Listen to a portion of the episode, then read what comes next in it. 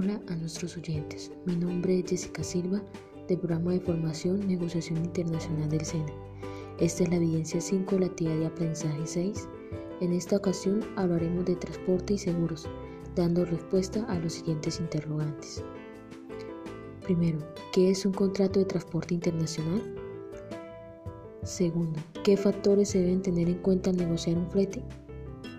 Tercero, ¿cuál es el proceso que se debe realizar para llevar a cabo un contrato de compraventa? Cuarto, ¿quiénes intervienen en el contrato de transporte? Quinto, ¿qué documentación se debe contemplar en un contrato de transporte internacional? Sexto, ¿quiénes intervienen y cuándo se aplican los inconterns y los seguros?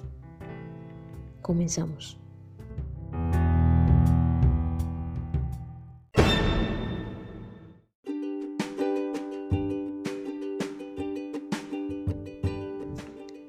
¿Qué es un contrato de transporte internacional?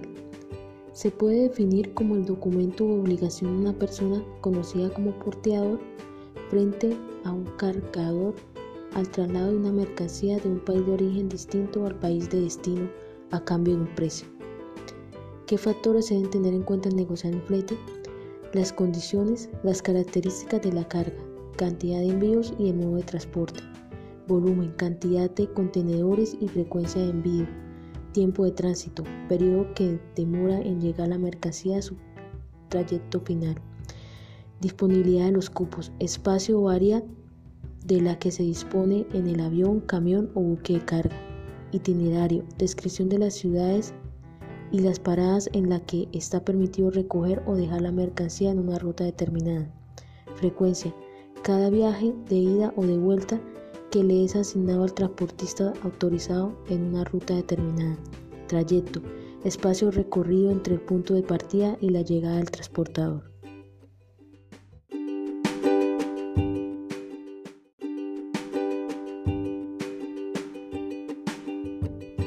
¿Cuál es el proceso que se realizar para llevar a cabo un contrato de compraventa?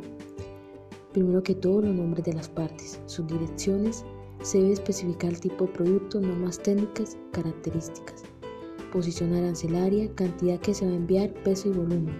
Embalaje, etiquetado y marca debe ser escrito claramente en el contrato. Las licencias y los permisos se debe también tener en cuenta las normas y contents. Las condiciones de pago, moneda y tipo de pago tales como directo, diferido, efectivo y tarjeta. Quienes intervienen en el contrato de transporte, la empresa estibadora, el desconsolidador, el consolidador y la compañía naviera.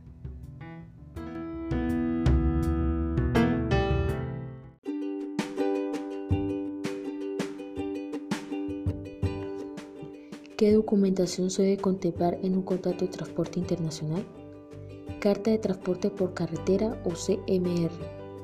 Conocimiento de embarque marítimo carta de porte por ferroviario, CIM, carta porte aéreo, conocimiento de embarque multimodal, FEBL, factura comercial, certificado de seguro de transporte, albaraz de entrega o nota de entrega, entre otros. ¿Quiénes intervienen y cuándo se aplican los inconters y los seguros? Interviene el asegurador y el asegurado. Se aplican en los canales de logística y determinan cuándo y dónde se realiza la transferencia de los elementos entre el comprador y el vendedor. Se aplica para cubrir los riesgos de las cargas tales como robo, desvío o cambios de la ruta, daños de la mercancía, caídas y descarrilamientos, entre otros. Existen dos modalidades de pólizas de contratación de seguros de transporte, pólizas globales o flotantes, pólizas individuales, es decir, que solamente es de un solo viaje. Incluimos con el tema diciendo que el contrato de transporte internacional es importante porque representa el contrato de transporte pactado entre los términos y condiciones bajo los cuales se realizará el transporte. Prueba que la mercancía ha sido entregada para su transporte, demuestra la entrega de la mercancía en buena condición aparente, demuestra la titularidad de la mercancía, a nuestros oyentes, muchas gracias por escucharme. Hasta la próxima.